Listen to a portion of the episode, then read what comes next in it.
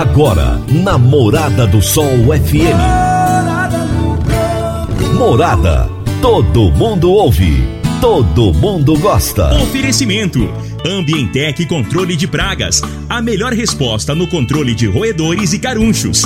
Conquista Supermercados. Apoiando o agronegócio. Forte Aviação Agrícola. Qualidade de verdade. Cicobi Empresarial. Há 13 anos ao lado do cooperado. Rocha Imóveis. Há mais de 20 anos responsável pelos mais relevantes loteamentos de Rio Verde. Divino Ronaldo. A voz do campo.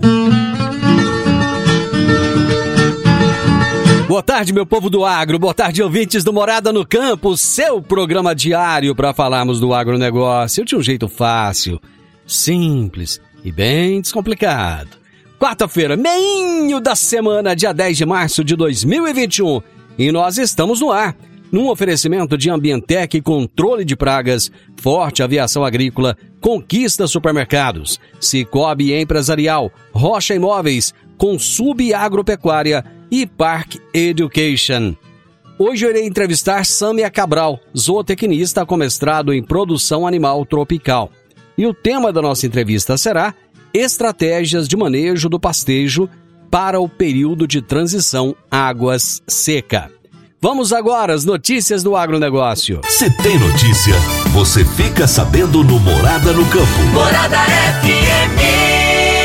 Mesmo com as fortes altas registradas neste início de ano, especialmente em fevereiro, o preço médio dos etanóis anidro e hidratado nesta parcial da safra 2020-21 ainda está 1,5% menor na comparação com o mesmo período da temporada anterior, 2019-20.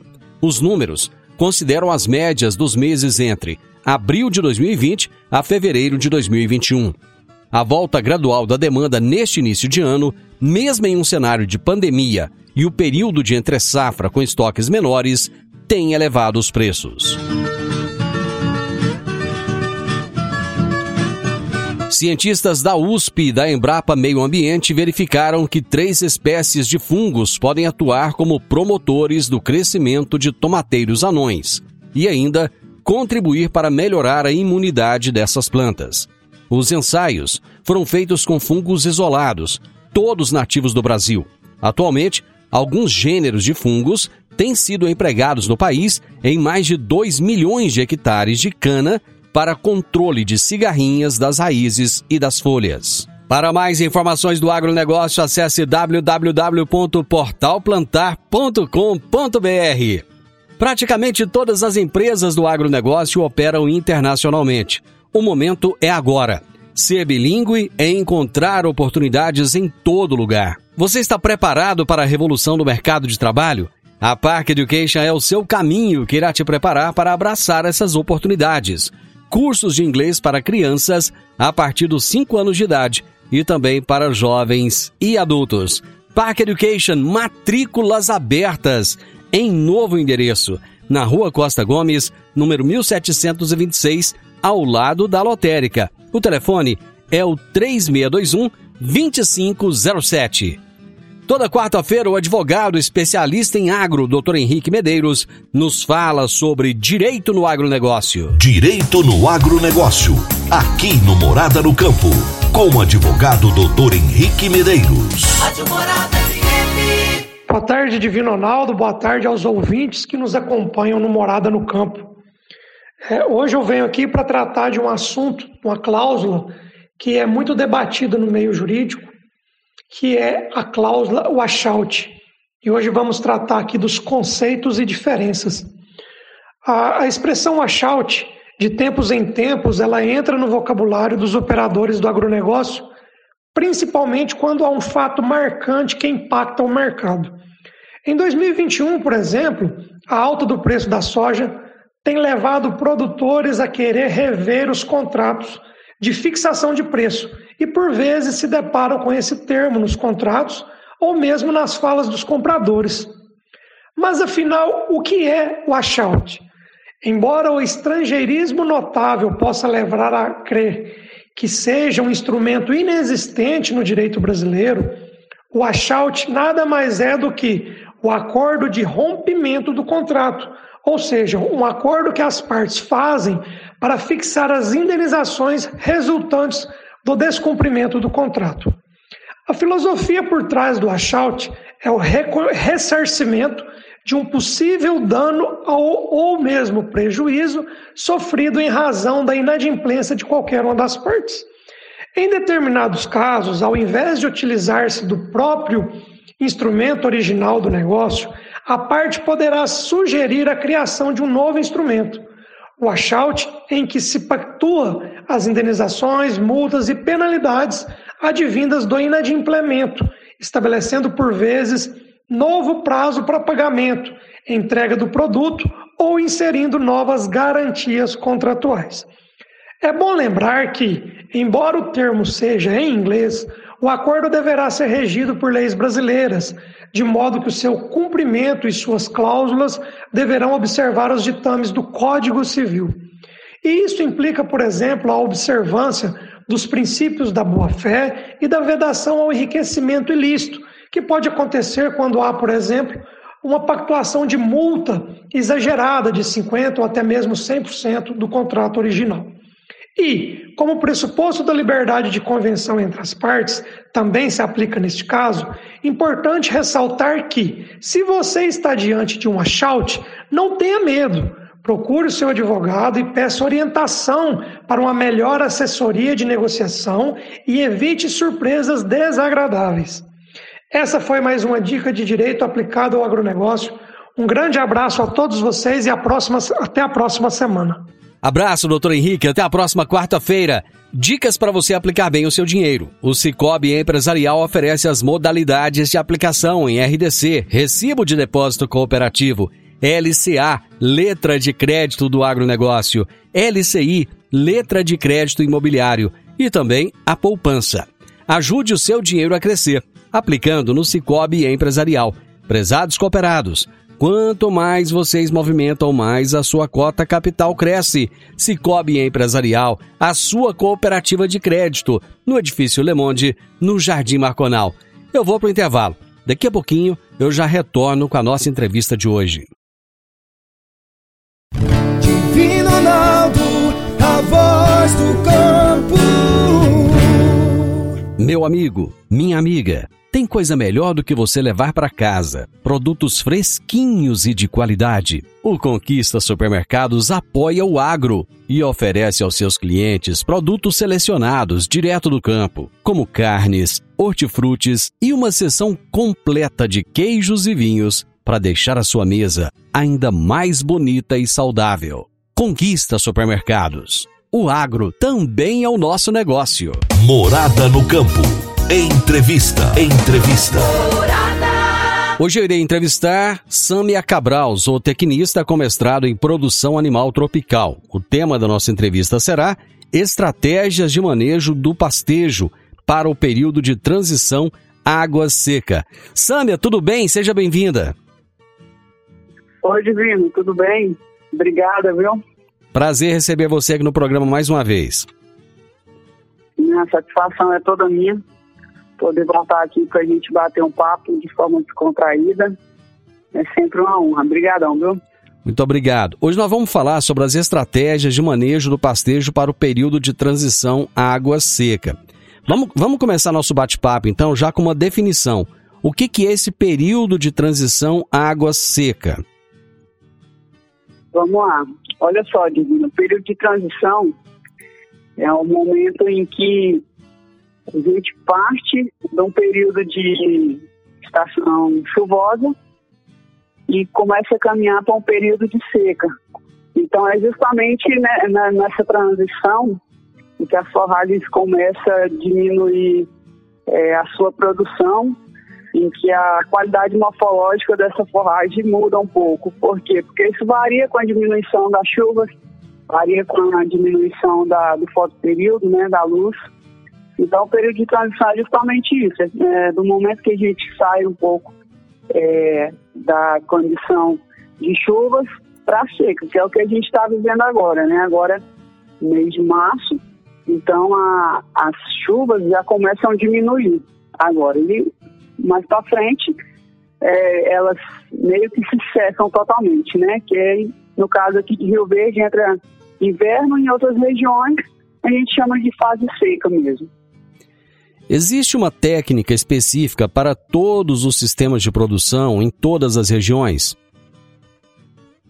Divino, existem algumas técnicas que a gente pode conversar sobre elas aqui, mas são específicas para cada região. Não existe uma única técnica que eu vou conseguir utilizar em todas as regiões. Por quê? Porque, como falei, é, isso é muito climático. Então, algumas regiões a chuva se estende mais um pouco, outras não. É, o fotoperíodo é maior em algumas regiões, em outras não. Então, existem algumas técnicas, mas uma única técnica para todas as regiões é impossível que, que isso aconteça. Né? Você pode citar alguns exemplos dessas técnicas? Algumas técnicas que a gente pode utilizar, então, para o período de transição. É, diminuição da, da taxa de lotação. Na verdade, esse é uma, um manejo do pastejo que o produtor tem que fazer, digamos que é, em todas as regiões ele vai ter que fazer isso porque realmente diminui o crescimento da forragem e vai diminuir a disponibilidade de forragem. Então, a primeira coisa a se fazer é diminuir a taxa de lotação e fazer esse ajuste de lotação de acordo com a capacidade é, de suporte da pastagem, né? Uma outra opção seria é, o planejamento para silagem, para fenação, a suplementação estratégica essas são algumas opções que podem ser utilizadas durante esse período de transição. Certo. Você, você falou aí de planejamento. O que, que você chama desse planejamento alimentar da propriedade? Planejamento alimentar nada mais é do que o produtor se preparar com antecedência para o período de seca, porque como eu falei, na transição a gente está partindo um período de águas, que tem muita oferta de alimento, a um período de seca, que é uma escassez de alimento. Então, o produtor tem que se planejar com bastante antecedência para que não falte o alimento no período da seca. Então, ele vai ter, ter que fazer esse planejamento alimentar, que é com produzindo silagem, agora no final da, das águas para poder utilizar na seca, é produzindo a fenação, que também pode ser produzido durante todo o período das águas, não precisa ser somente no final enfim, algumas é, estoque de alimento ele vai ter que fazer para poder utilizar na seca, porque na seca a gente não consegue produzir. A gente só vai utilizar o alimento em que foi planejado antes, né? Qual que seria o período ideal de início desse planejamento? De, de não te ouvi direito. Qual que seria o período ideal para o início desse planejamento? Certo. Período ideal para esse planejamento é, por exemplo, se a gente falar de diferimento de pastagem. Diferimento de pastagem é uma técnica que pode ser utilizada e o diferimento de pastagem é feito no terço final das águas. Então, entre 60 a 90 dias antes do final das águas, é feito o diferimento da pastagem. Essa é uma técnica. Mas o planejamento de forma global, ele tem que ser feito com pelo menos um ano de antecedência. O produtor tem que vir manejando de forma correta a pastagem dele, para poder saber se no final ele vai fazer uma silagem, se ele vai diminuir a lotação, se ele vai conseguir fazer feno, qual a estratégia que ele vai conseguir utilizar. Mas citando uma estratégia bem específica, que é o diferimento, ele tem que fazer isso com pelo menos 60 dias de antes do final das águas, né? Que é para ele poder conseguir é, fazer um diferimento de pastagem ideal. Qual que é a importância desse manejo de pastagens? A importância do manejo ela está é, diretamente ligada justamente com essa questão do planejamento alimentar. Então, o produtor ele tem que utilizar o manejo de pastagem de forma correta, por exemplo, utilizando a altura de entrada e de saída de forma correta, de acordo com cada cultivar, de acordo com cada forrageira, porque isso vai interferir mais na, futuramente.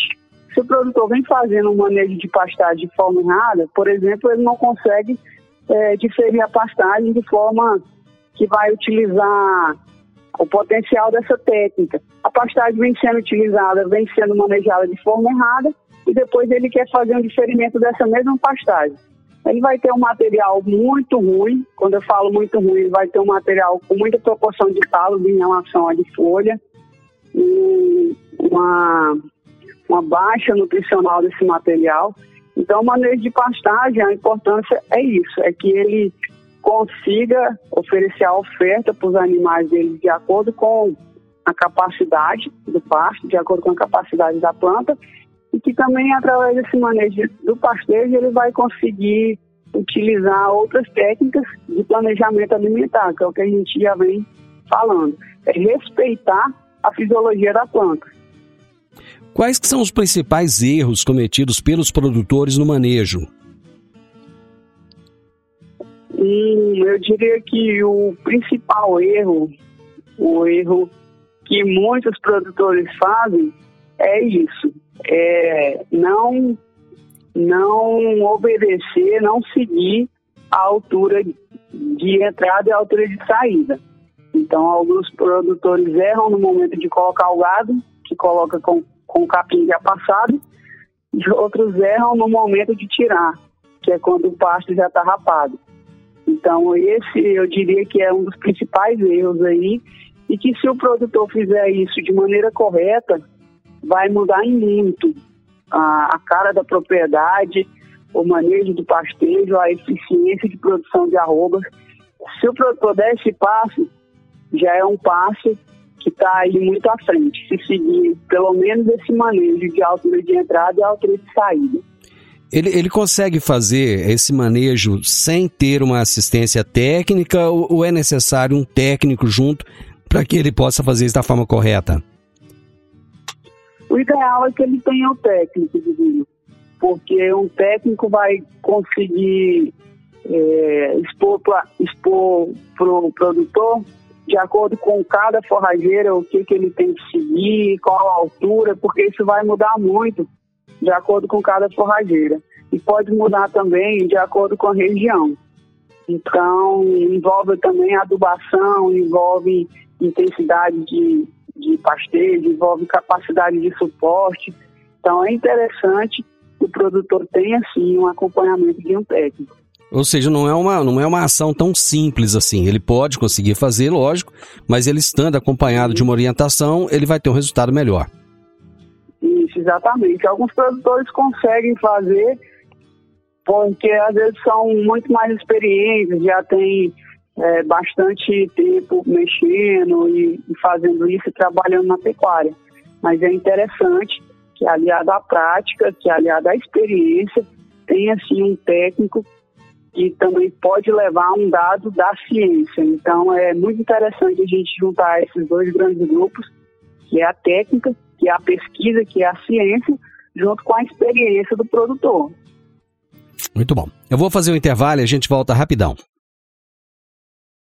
Divino Ronaldo, a voz do campo.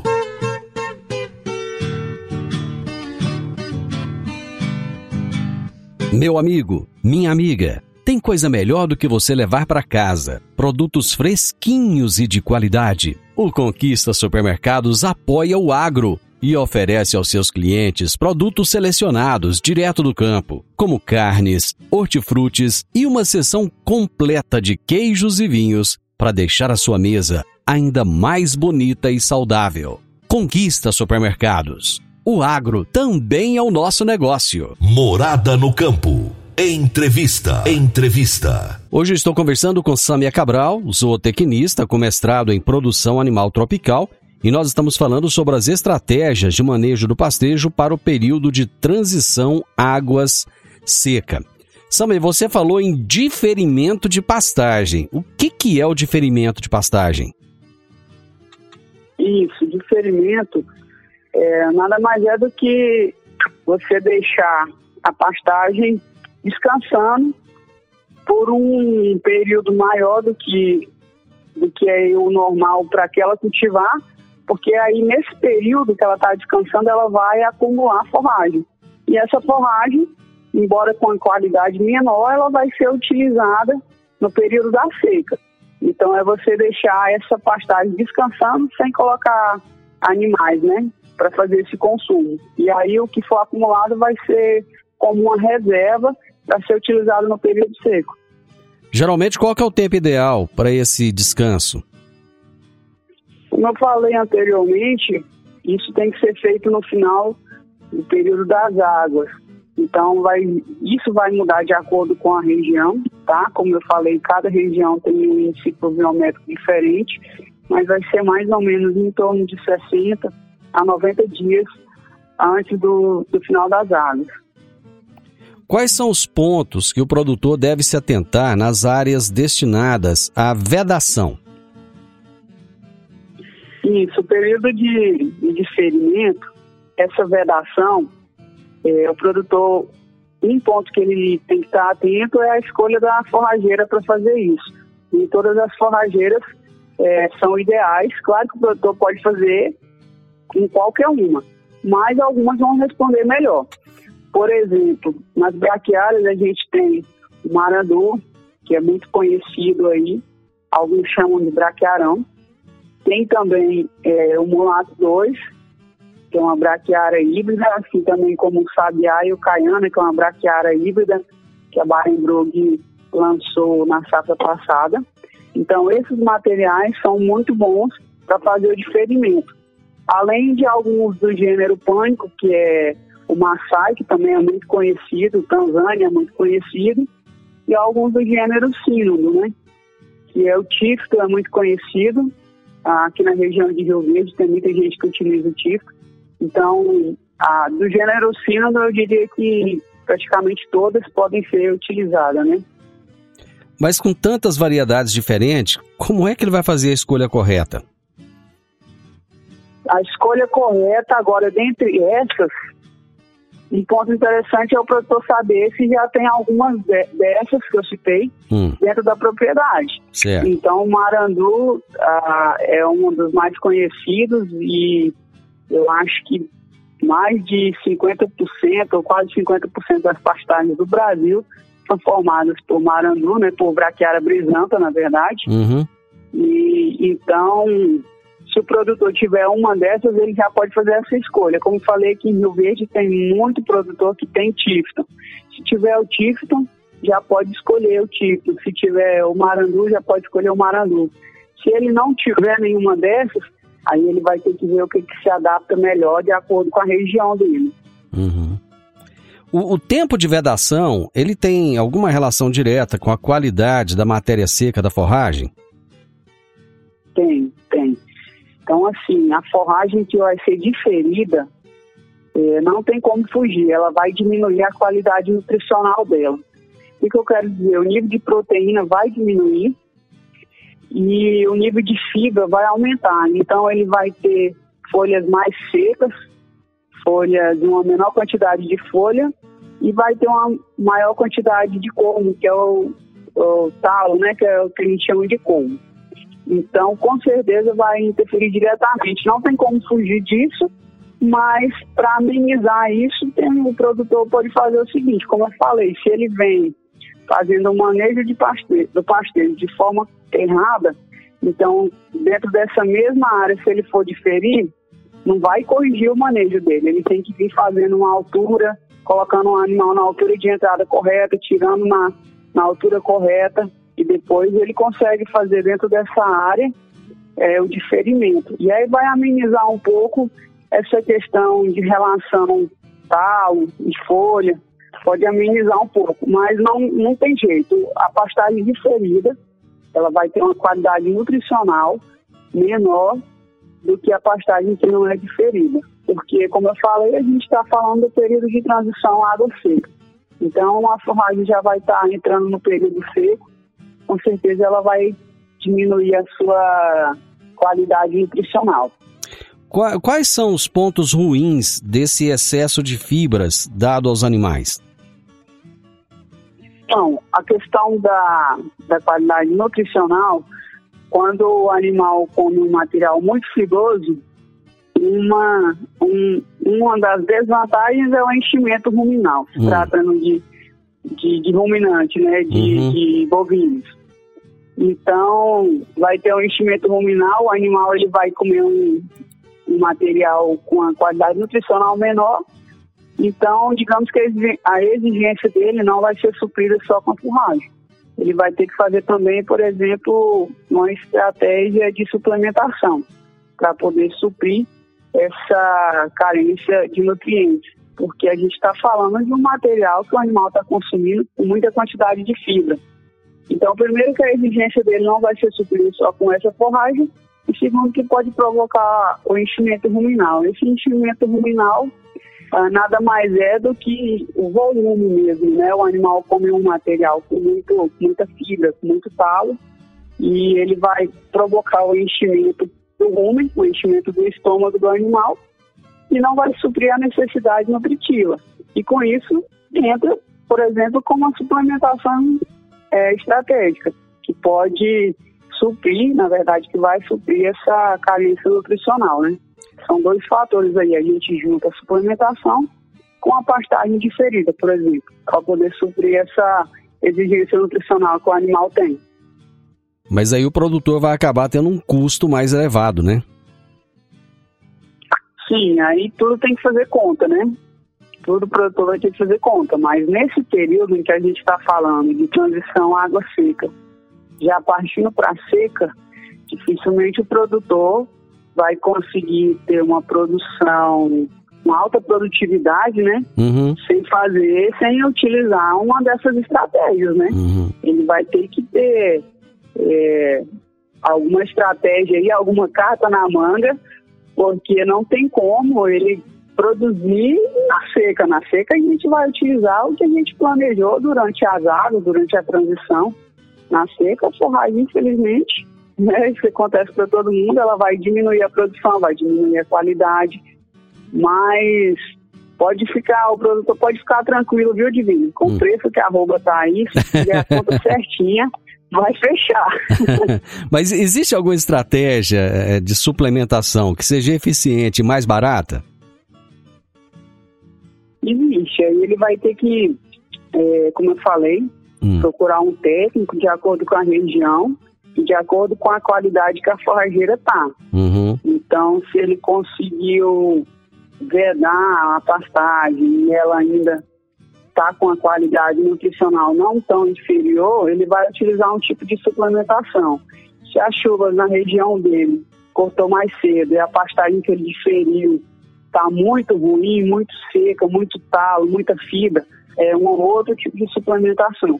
Então varia de acordo com as estratégias e como eu falei, com acompanhamento de um técnico, de acordo com a realidade daquela propriedade, e ele consegue sim fazer uma suplementação estratégica de forma que não vai ser um custo, vai ser um investimento, na verdade. Né? Ou seja, cada caso é um caso. Cada caso é um caso. Cada caso é um caso. Muito bem. Eu vou fazer mais um intervalo e a gente volta já já. Divino Ronaldo, a voz do campo.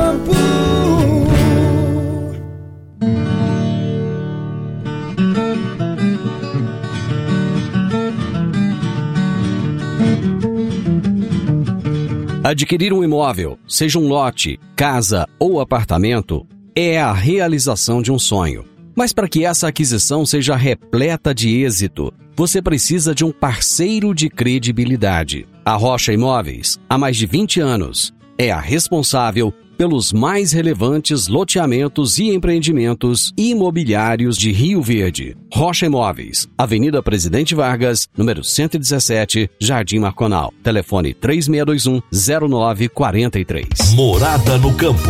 Entrevista. Entrevista. O meu bate-papo de hoje é com a Sâmia Cabral, zootecnista com mestrado em produção animal tropical. E estamos falando sobre estratégias de manejo de pastejo para o período de transição águas seca. E ela já trouxe aqui uma, uma, uma série de, de informações, de estratégias interessantes para que o produtor possa obter um melhor resultado. Ô Sâmia, é, você havia falado de silagem. A conservação da forragem na forma de silagem, ela é um fator importante?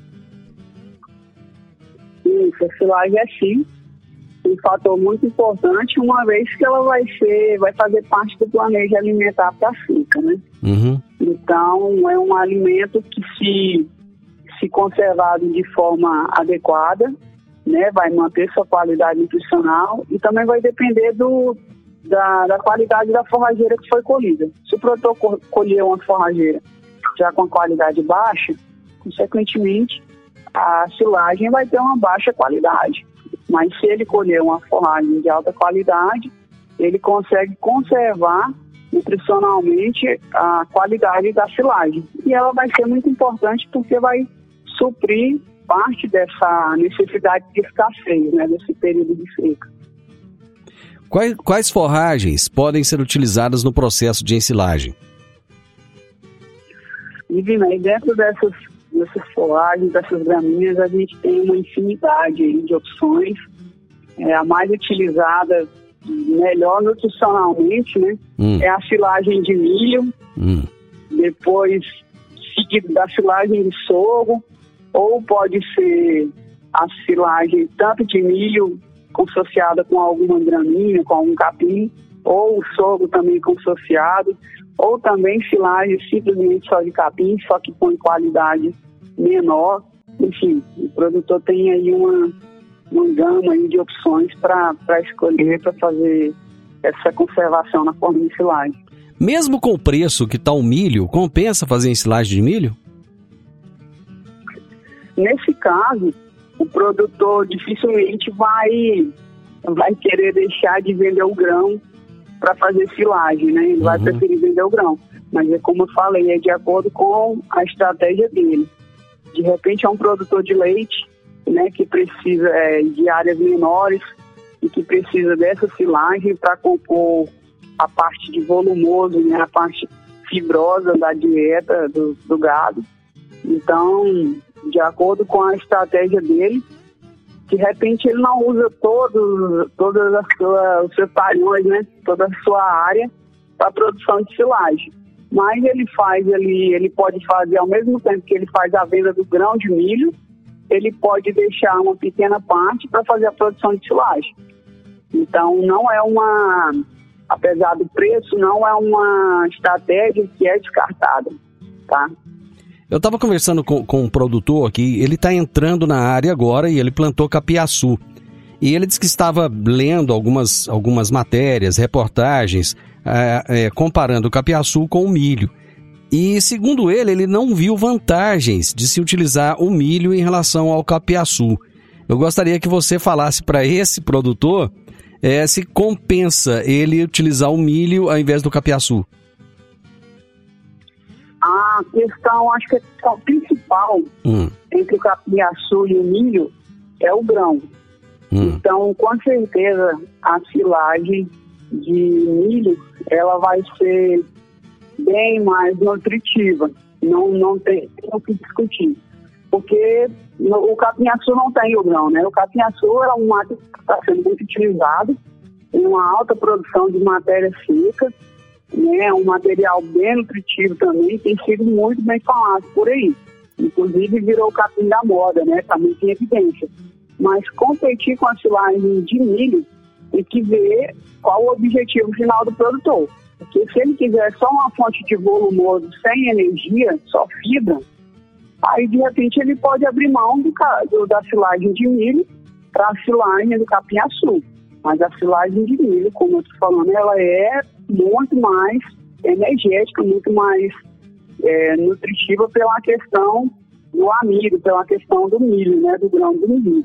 Uhum. Então, a não ser que ele fizesse, por exemplo, uma silagem só da espiga e fosse comparar a planta do milho com a planta do capim-açu. Aí é outra conversa. Mas dizer que ela é mais nutritiva, a do capim-açu, não tem como dizer, por conta da, do fator grão, né? que é o fator grão, que vai oferecer aí a energia, que vai oferecer o amido que já está disponível aí para ser é, utilizado. Então, realmente, a silagem de milho comparado com a silagem de capim-açúcar, falando nutricionalmente, a de milho vai ser sempre melhor, né? Por uhum. conta do grão. A produção de fenos ou de pré-secados, ela pode ser uma boa opção? A produção de fenos e pré-secados? Isso. Isso, a produção de feno é uma opção que, pra, na verdade, ele pode ser utilizado durante, produzido, né, durante toda a estação chuvosa, né, que é onde tem a maior produção da forragem, e ser utilizado na seca. E pré-secado da mesma forma. Ele pode ser produzido também durante todo o período de, de maior disponibilidade, né, uhum. que é o período das águas, e ser utilizado na seca. São duas grandes tecnologias que são muito eficientes e podem sim ser utilizadas como estratégia para esse período seco. Na verdade, devem ser utilizadas, né? Uhum. A forragem vai estar conservada e a produção na seca, uma vez que a gente não vai ter capim crescendo na seca, né? Qual que é a diferença entre a fenação e o pré-secado? A fenação, ela é quase que 100% da desidratação do material, né? O material que vai ser fenado, ele vai ficar no campo até a sua desidratação em torno de... Esse material vai ficar com 10 a 15% só de umidade.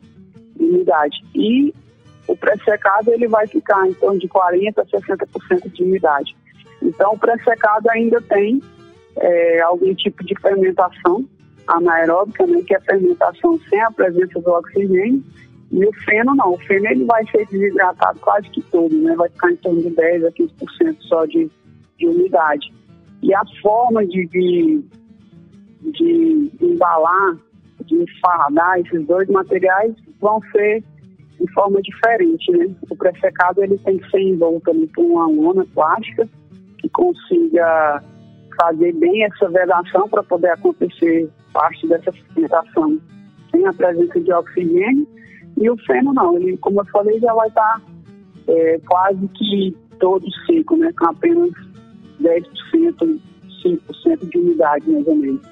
É, a presença do oxigênio nesse material pré-secado, ela pode fazer com que esse material se perca, né? Isso, é por isso que existe essa vedação e ela tem que ser, os fardos têm que ser vedados de forma correta, de forma eficiente, porque pode começar um processo de degradação desse produto. Assim como na silagem, se não tiver uma vedação ideal, parte dessa silagem vai ser perdida. E aí é prejuízo para o produtor. E a integração lavoura-pecuária é uma boa opção? A integração lavoura-pecuária é uma outra opção bastante excelente.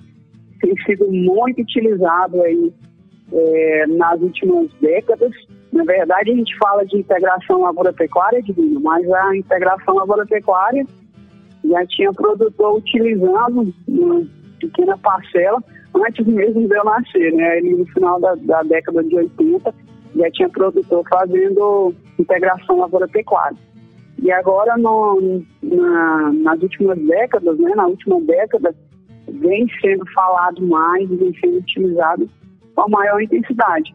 Então, é uma alternativa que vem de encontro àquilo que a gente estava falando. Né? O produtor ele pode fazer uma parte da área dele com produção de grãos, uma outra parte ele pode utilizar para o pastejo ou mesmo para produção de silagem. Então, o produtor que utiliza a integração, uma das mais feitas, que é milho com braquiário, então, quando ele colhe o milho, ele consegue ter uma forragem de muita qualidade, uma forragem ainda verde, no período que está seco já, para oferecer para os animais. Então, pode ser feito nesse pastejo estratégico e pode ser feito também é, milho com braquiária para finalidade de produção de volumosos, que é no caso da silagem. Né? Ele colhe os dois materiais juntos e tem o produto de silagem. Além do que, depois da sua colheita, é, vai ficar a área para ser utilizada em pastejo, né?